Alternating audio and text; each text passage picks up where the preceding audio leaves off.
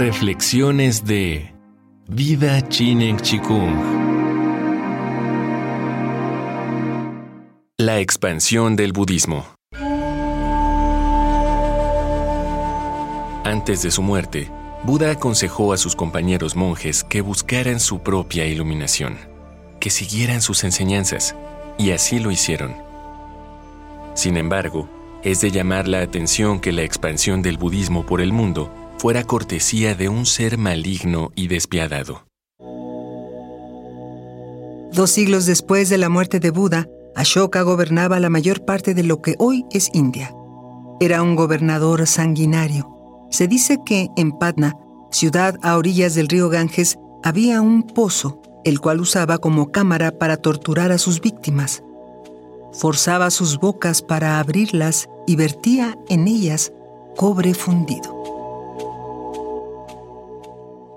Posteriormente, alrededor del 262 a.C., después de una victoria especialmente despiadada, se dio cuenta de todo el sufrimiento que había causado y su cambio de actitud fue absolutamente radical.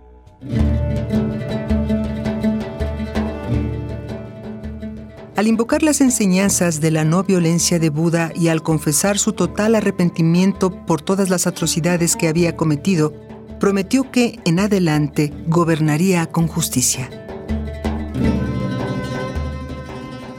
El transformado gobernador grabó sus nuevas creencias en piedra. Buscó todos los sitios que se asociaban a la vida de Buda y construyó altos pilares en los que plasmó inscripciones para beneficio de los peregrinos que estarían por venir. Se podían encontrar estas inscripciones por todo su imperio.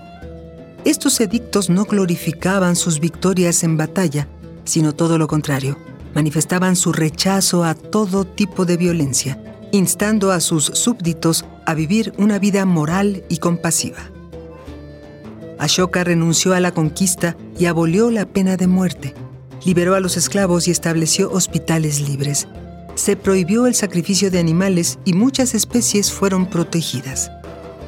Fue entonces cuando Ashoka envió misiones propagando los principios budistas por Sri Lanka, Medio Oriente y Asia.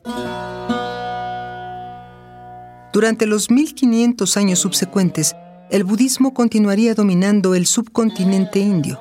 Así surgieron las estupas, que eran arquitecturas budistas las cuales contenían reliquias del propio Buda y esculturas que representaban su vida. En Nalanda, ciudad situada en el centro de Bihar, se encontraba la universidad del mismo nombre y que era la más antigua del mundo. Nalanda data del siglo V después de Cristo. Podemos suponer que ahí se daban cita académicos de Indonesia, el Tíbet, Turquía, China y Japón. Era un enorme campus que albergaba a miles de estudiantes. Ahí se estudiaba matemáticas, política, literatura, pero había un énfasis especial en el budismo.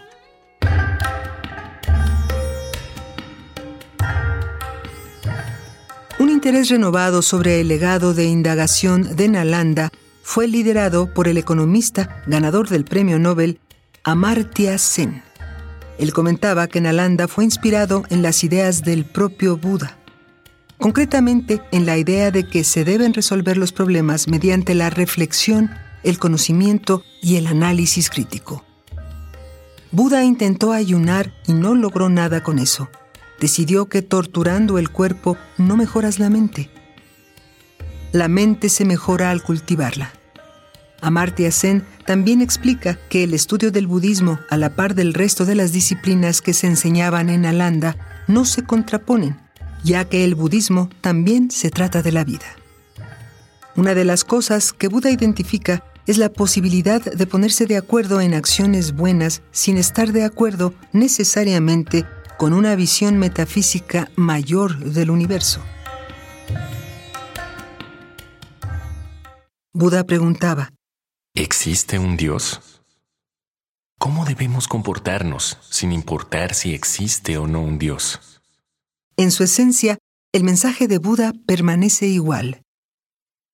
Al ganar sabiduría, podemos reducir el sufrimiento. Esa fue y sigue siendo una concepción revolucionaria. La vida y las enseñanzas de Buda son fascinantes e hicieron historia. Podemos o no identificarnos con ellas, pero es probable que su necesidad de encontrar respuestas a la condición humana en el aquí y ahora sí nos conmueva a todos. Seas budista o no, la humanidad y esperanza de su mensaje sigue vigente.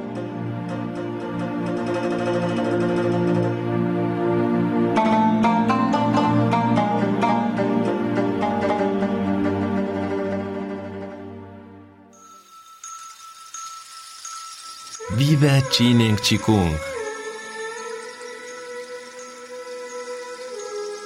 Todo es posible.